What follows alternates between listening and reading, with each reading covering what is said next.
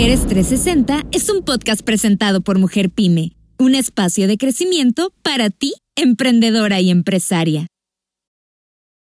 Hola, ¿qué tal, emprendedora o empresaria que nos escuchas? Bienvenida a un jueves más de crecimiento de Mujeres 360. Me da mucho gusto estar aquí con ustedes compartiendo estos grandes temas como cada jueves.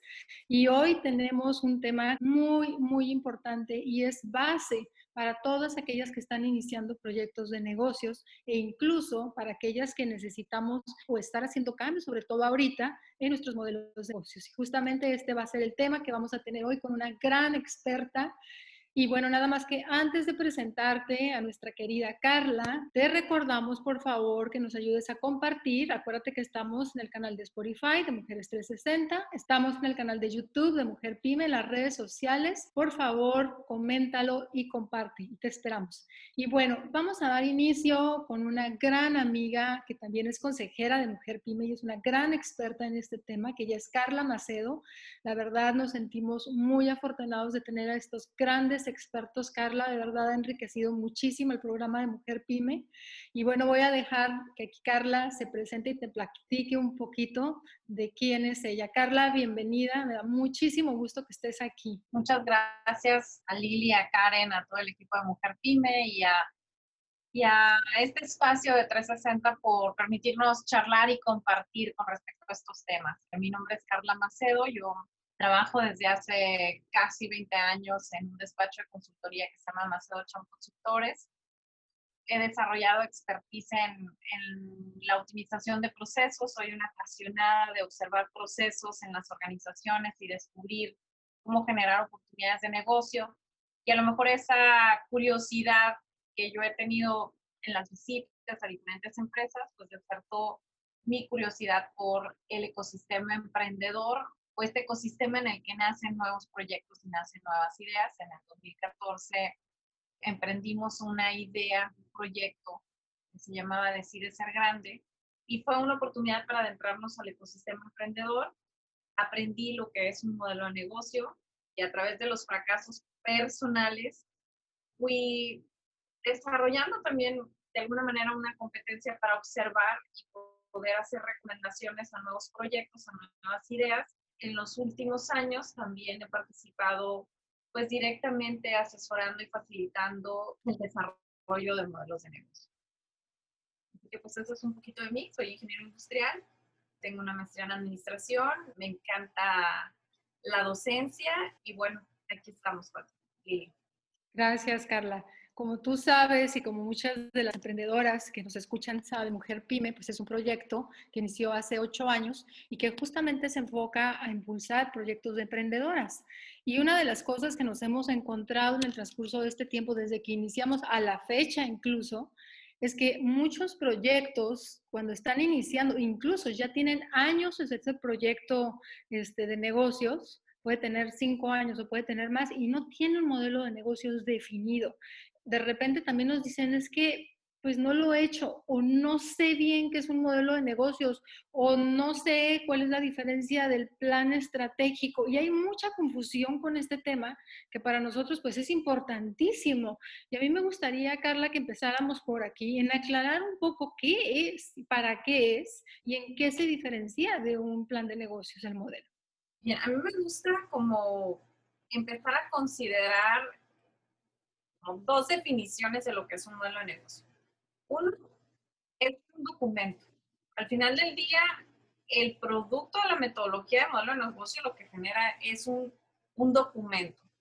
Y es un documento en el que yo voy a encontrar cuál es la fórmula para que mi negocio sea negocio. Esto es bien interesante. Generalmente creemos que el modelo de negocio habla de de la característica, del diseño, del prototipo, del producto que yo vendo. Y la realidad es que no. O sea, el modelo de negocio es una metodología que me permite validar las hipótesis que yo tengo. Los emprendedores somos sumamente apasionados, atesoramos nuestro producto, nuestra idea, creyendo que a nadie más se le ha ocurrido. Eso nos lleva a enamorarnos y en ese enamoramiento perder objetividad con respecto a qué tanta evidencia y hechos tengo yo de que mi idea de negocio tiene un potencial real de ser negocio. Una cosa es que alguien pueda desear esta pluma, pero la pregunta es, ¿cómo vas a hacer que esta pluma llegue al cliente que tú deseas que llegue y que a través del ingreso se genere un margen de utilidad de esa pluma? Básicamente el modelo de negocio eso es lo que va a hacer. Es una metodología que me va a ayudar a generar evidencia de que tus ideas, tus hipótesis realmente son válidas y lo que vas a, a descubrir a través de esta metodología, más allá de si esta pluma puede ser algo que alguien quiera en el mercado, lo interesante es cómo vas a hacer que llegue al mercado, que genere un interés y que genere un margen de utilidad que haga que tu negocio es negocio.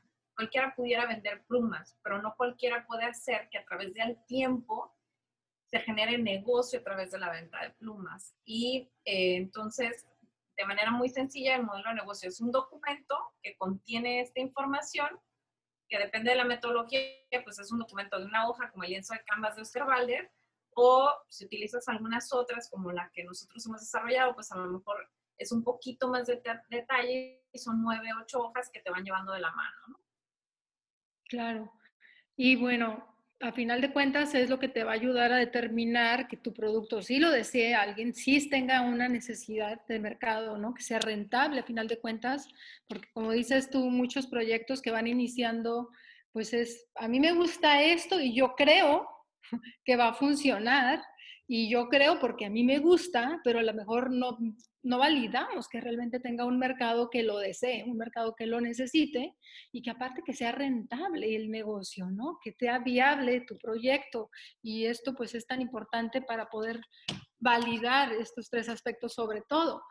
Y esa es de las partes que también a nosotros nos preguntan mucho, ¿no? Entonces, cuando inician el negocio, bueno, ¿por qué tengo yo que hacer un modelo de negocios? Porque yo ya inicié y estoy validando conforme la experiencia y conforme el mercado y como la mayoría lo está haciendo así, ¿no? Día a día. Pero pues las ventajas realmente de poder llevar esto antes y no después, obviamente si lo llevas antes, tienes esta hipótesis que vas a ir validando conforme va pasando el tiempo y vas a ir ajustando y haciendo los cambios necesarios.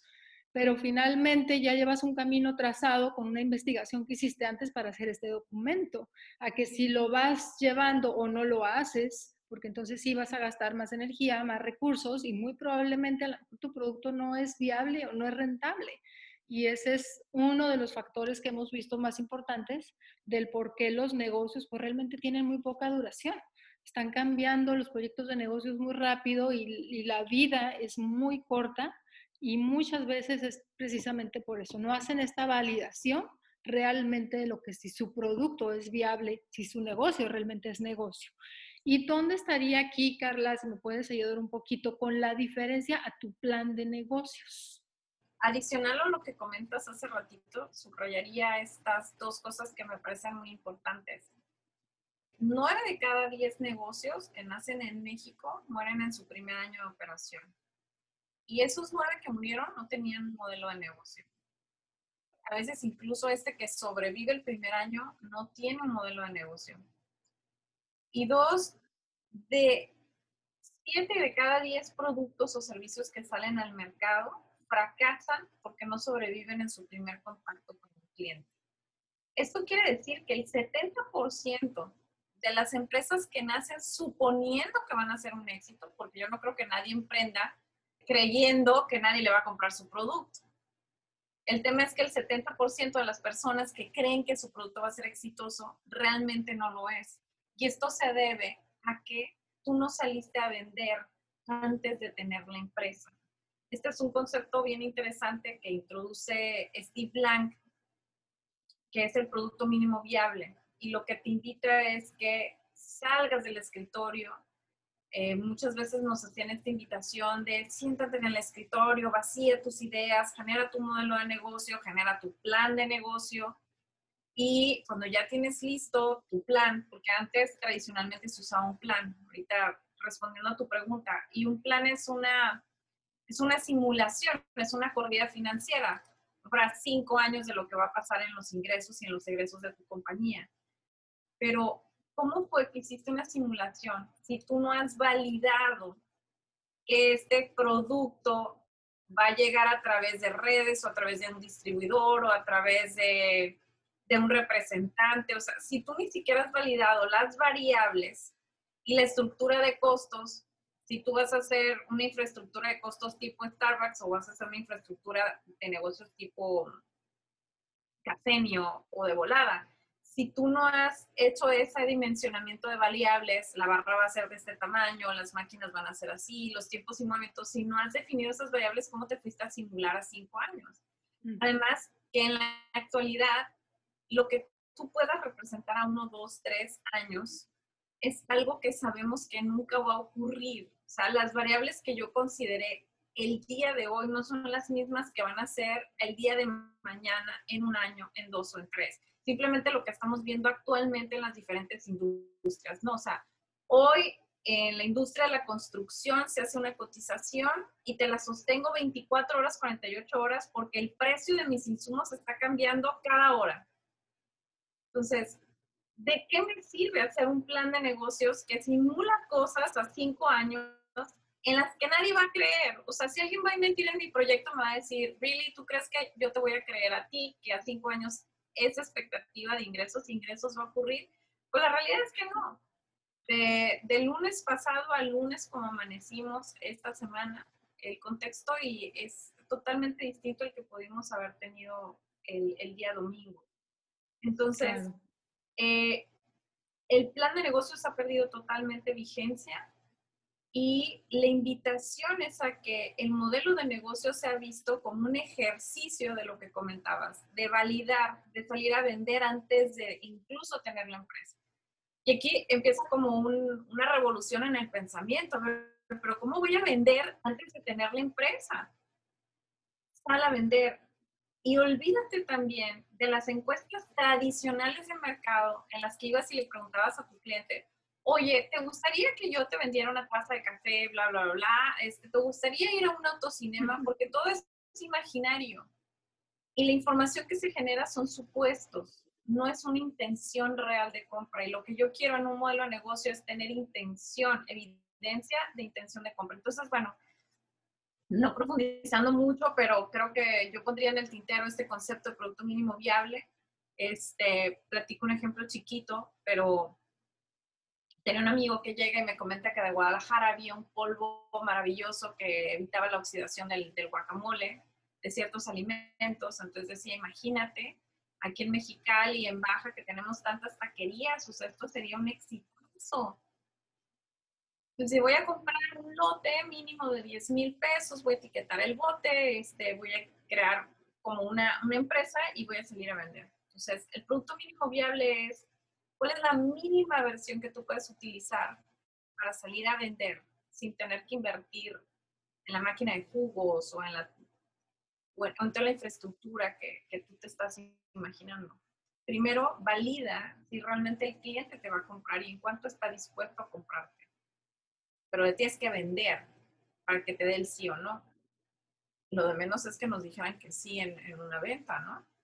Yo ya tengo ventas por adelantado y con eso adquiero mi inventario. Pero bueno, para no hacer la historia larga, lo que se hicieron fueron unos flyers eh, que traían las características del producto y ese fue un producto mínimo viable, con eso podemos salir a vender. Eh, mi amigo salió, vendió y en el primer día logró cero ventas. Y lo que descubrió fue que cuando llegaba con el, a la taquería o al restaurante, le decía, el guacamole cuando lo ponemos en la mesa no dura mucho tiempo, no se alcanza a oxidar, o sea, se acaba y lo volvemos a llenar, se acaba y volvemos a preparar, se acaba y lo volvemos a preparar. Entonces, él al final del día gastó 500 pesos en el flyer, salió, tocó el mercado y descubrió que no había realmente un mercado para ese producto. Entonces, este es el concepto de get out of the building, toca tu mercado, véndele y descubra si realmente tienen la intención de comprarte. Lo mejor que te puede ocurrir es que en ese momento de validar la hipótesis te des cuenta que no hay un mercado que quiere tu producto. Qué, qué padre, no invertiste más que 450 pesos. Ni siquiera el, el, eh, este amigo tuvo que invertir en los 10 mil pesos del, del, lote mínimo. Claro. Hubiera descubierto que se hubiera quedado con 10 mil pesos de inventario, que después, ¿qué haces con eso? Entonces, eh, insisto, creo que a veces el ego nos puede cegar y, y nublarlos la oportunidad de reconocer que tengo que salir y realmente preguntarle al cliente, ¿qué quieres? ¿Cuál es tu dolor de cabeza? O sea, ¿qué beneficio realmente necesitas? Es más, solo escucharlo. Y no confundir lo que el cliente necesita con lo que quiere.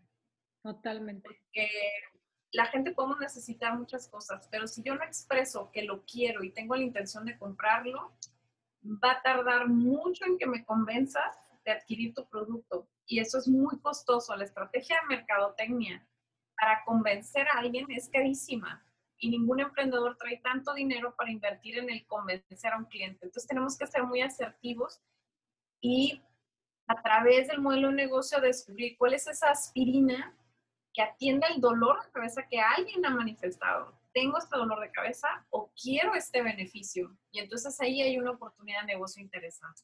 Claro, totalmente. Y fíjate que ahorita que hablábamos incluso de que cómo está cambiando todo, ya no estamos hablando de largo plazo, ya no estamos hablando de años, ya no estamos hablando ni siquiera de meses, ¿no? Y todo a partir del último año, del 2020, que cambiaron mucho, muchísimas cosas, la dinámica, todos los modelos de negocio se tuvieron que dar así refresh totalmente. Ahí vimos muchos proyectos, pues obviamente cerrar. Muchos otros se pusieron la pila y cambiaron el modelo de negocios a ser disruptivos, a ser diferentes, a ver cómo innovar.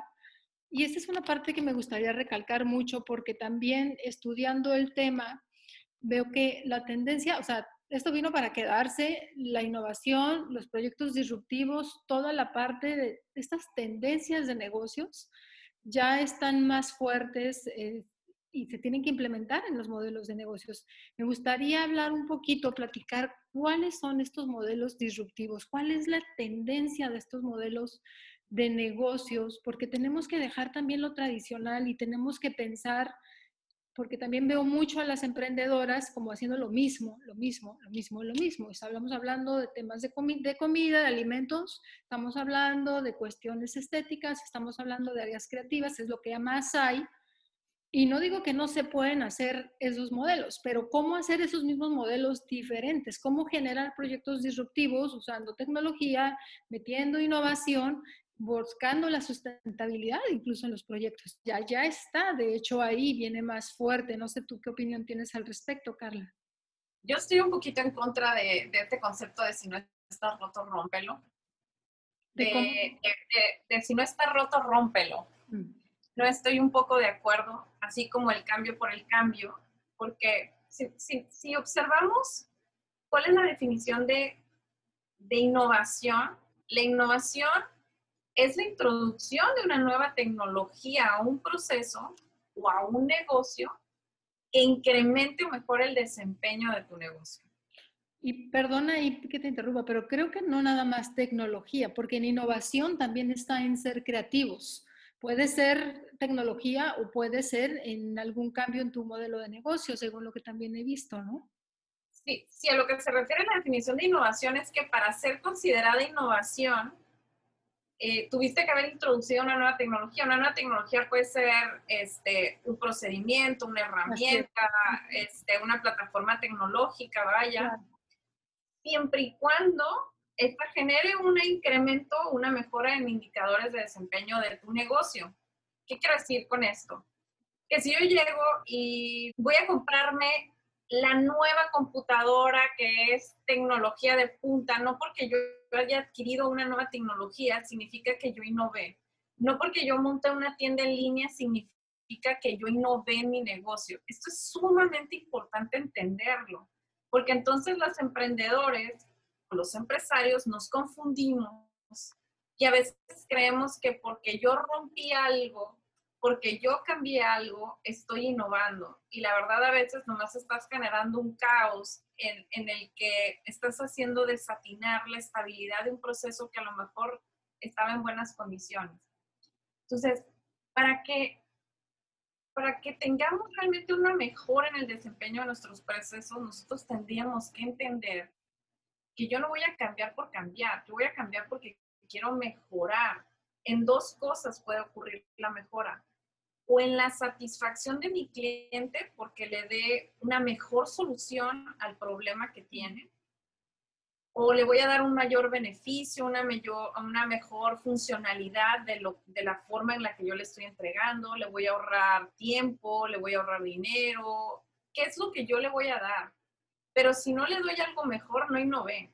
Claro. Más le cambié o estoy buscando la mejora interna en mi manera de operar que genere que yo tenga un mejor margen de utilidad. Si no se logra alguna de esas dos cosas, yo pude haber cambiado, introducido nueva tecnología, traerme nuevas máquinas, pero yo no innové. Eso es bien importante considerarlo.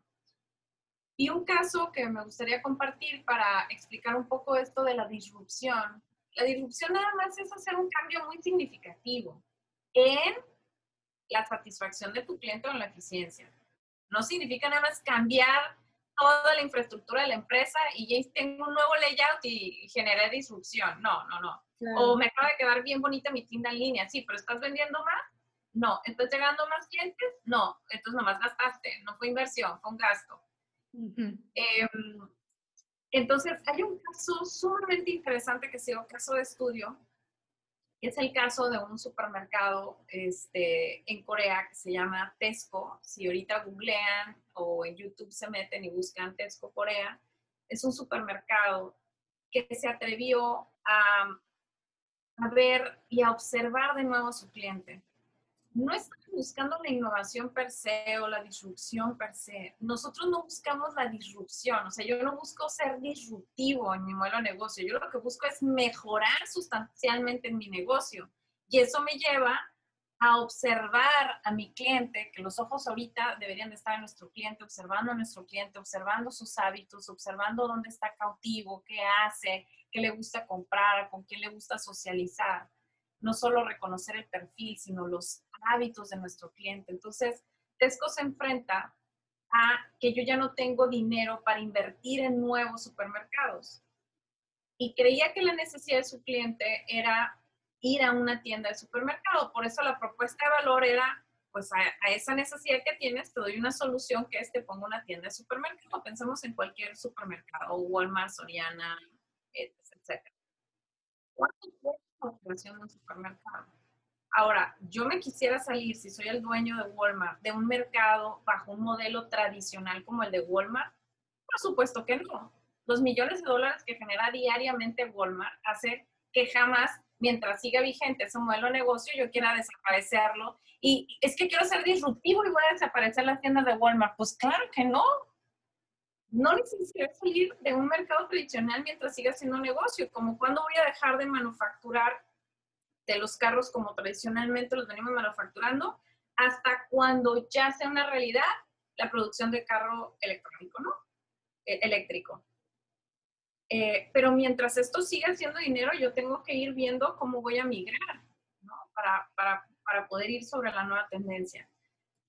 Entonces, Tesco se enfrenta que ya no tiene dinero para, para invertir en nuevas tiendas y atender a nuevos mercados y pregunta cómo podemos generarle una solución a nuestro cliente, pero sin tener que invertir como hemos invertido. Y te permite ir a escuchar a su cliente. No dijo, oye, pero ya conocemos al cliente desde hace 20 años, ¿cómo animo que yo no lo conozca? No, ve y obsérvalo. Y va y sigue a su cliente y observa que trabaja 14 horas diarias, que lo último que quiere es ir a una tienda de supermercado, que pasa una hora en el metro, en promedio todos los días, que lo que quisiera es llegar a su casa, abrir el refrigerador y encontrar lo que necesita para prepararse su cena. Y entonces cuando escuchan, dicen, a ver, a ver, a ver, lo que él quiere es llegar a su casa, abrir el refrigerador. Él nunca dijo que quería una tienda de supermercado. Más bien siempre le hemos ofrecido como solución la tienda de supermercado. ¿Pero qué necesita? Llegar a su casa, abrir el refrigerador. Ok, ¿qué tal si le llevamos el producto a su casa?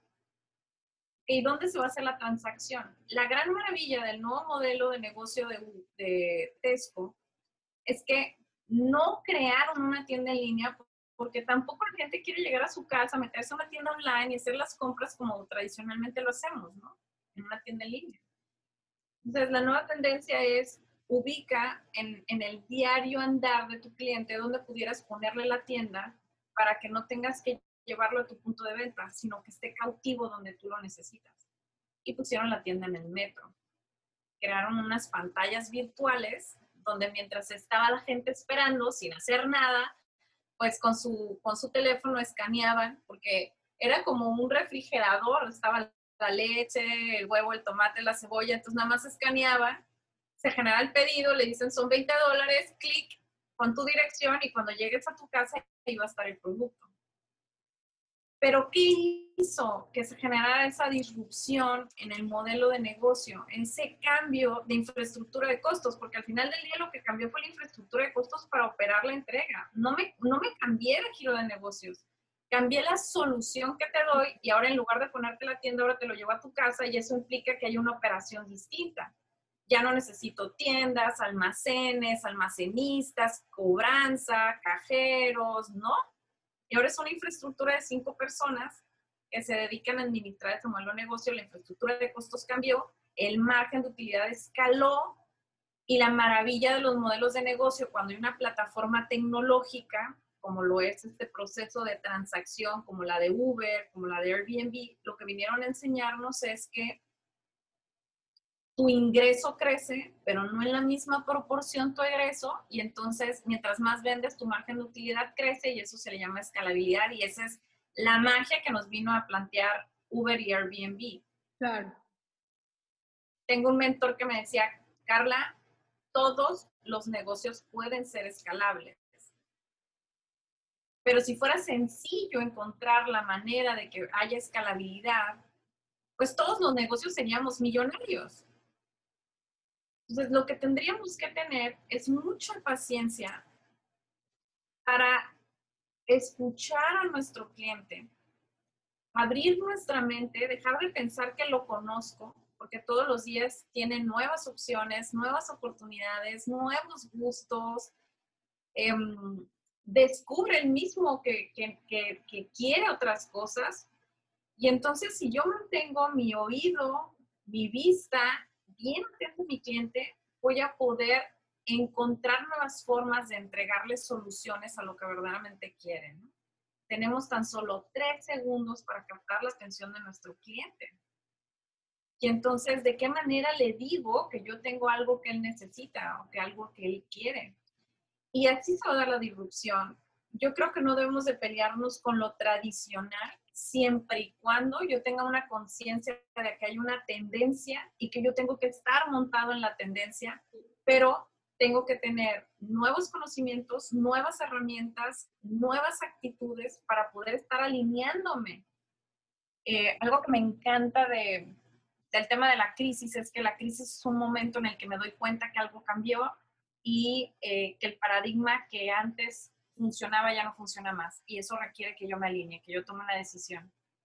Todo el tiempo estamos en constantes crisis, solo que a veces me doy cuenta muy tarde de que un paradigma cambió, como a quienes en la pandemia nos dimos cuenta muy tarde que la educación a distancia tenía 50 años en el país, que era una realidad en el mundo, pero yo dije, no, yo cuándo, no me di cuenta y, ahora resulta que no sé, no puedo o no quiero y no me puedo alinear a este nuevo paradigma. Entonces, creo que en la vida de los negocios es muy importante que a través de la metodología de modelo de negocio seamos unos constantes observadores de nuestro cliente y de las nuevas tendencias, nuestro cliente y las nuevas tendencias para poder ir diciendo, oye, pues en cinco años la tendencia de X herramienta va a ser ya una realidad. ¿Qué estoy haciendo el día de hoy para empezar a prepararme y cuando tenga que hacer el cambio no me cueste trabajo. Claro, totalmente.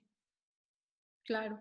Fíjate que ahorita que estás diciendo eso es verdad. Eh, cuando íbamos a Silicon Valley, que hacíamos paseos seguidos en grupo de empresarios, veíamos allá de verdad lo que ahorita la pandemia nos obligó a, a, ver, la parte del home office, los sistemas de trabajo que eran totalmente diferentes, que decíamos, uh, nosotros en México no vamos a poder hacer eso quién sabe en cuántos años, porque no va a funcionar así, porque van por objetivos, aquí es checador y ya sabes, tiempo y todo el rollo.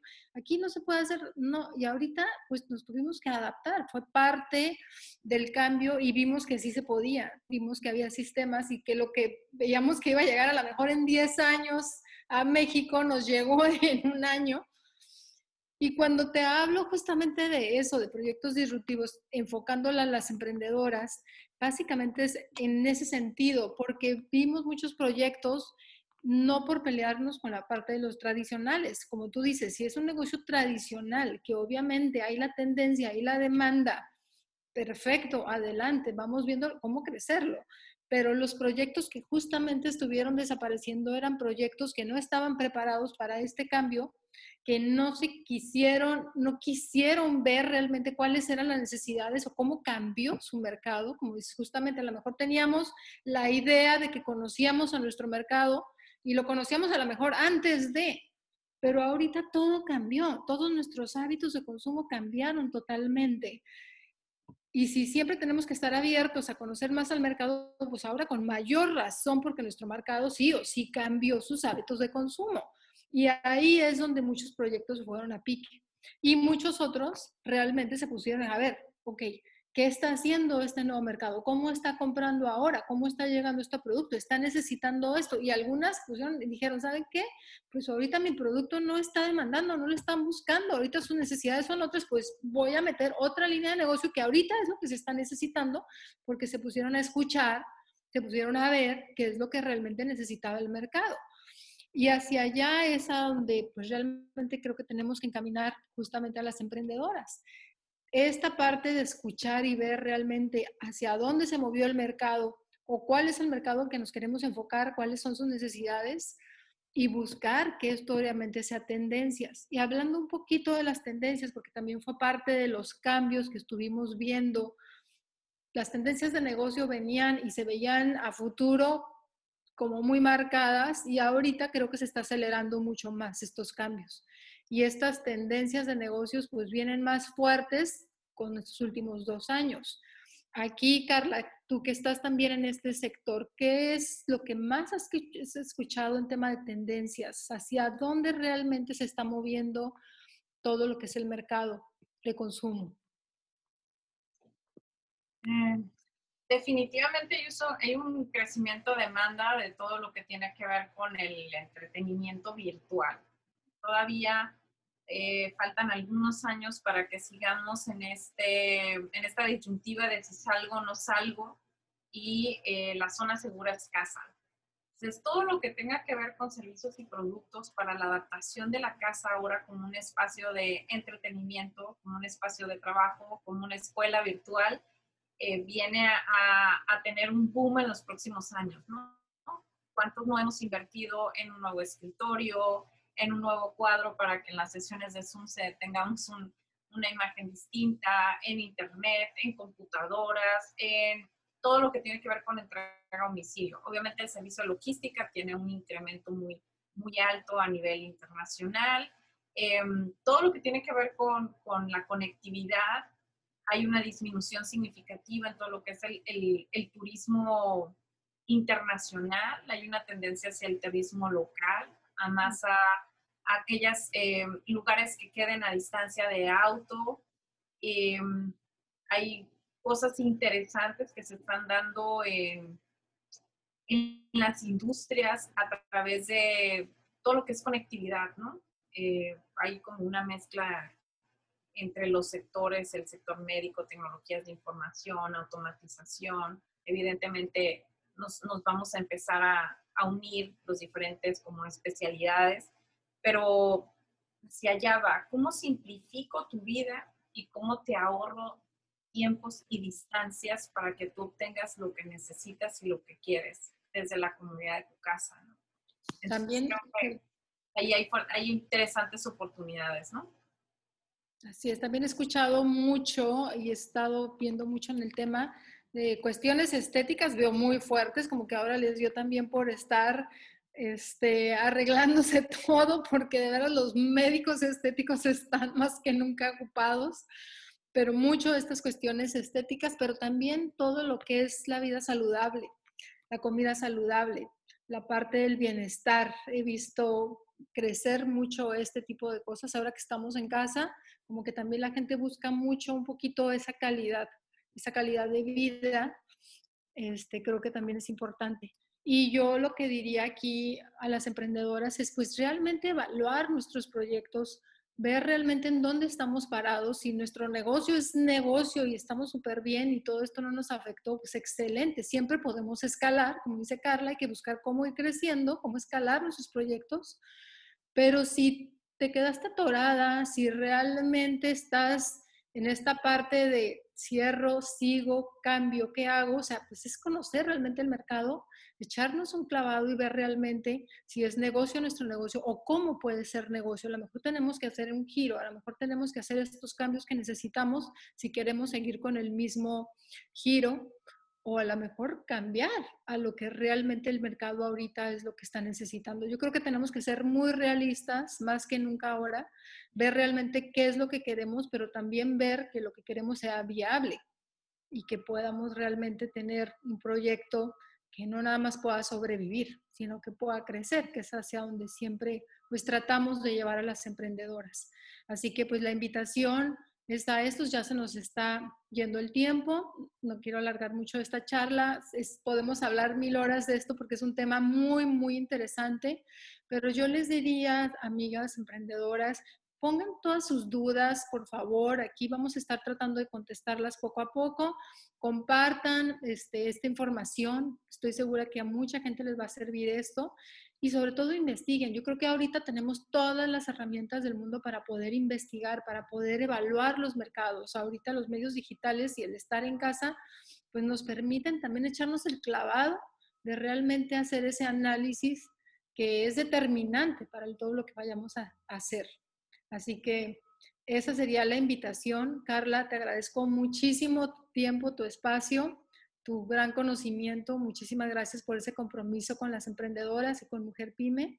Y a ti, gracias por escucharnos, emprendedora, empresaria. Gracias por ayudarnos a compartir esta información. Recuerda que lo que nosotros hacemos es ponerte la información y las herramientas en la mesa, pero la decisión solamente es tuya. Así que ojalá que lo puedas usar y que esto te pueda servir para seguir creciendo. Muchísimas gracias y nos vemos el siguiente jueves de Mujeres 360. Gracias, Carla. Hasta luego, mucho gusto en saludarles. Mujeres 360 es un podcast presentado por Mujer Pyme, un espacio de crecimiento para ti, emprendedora y empresaria.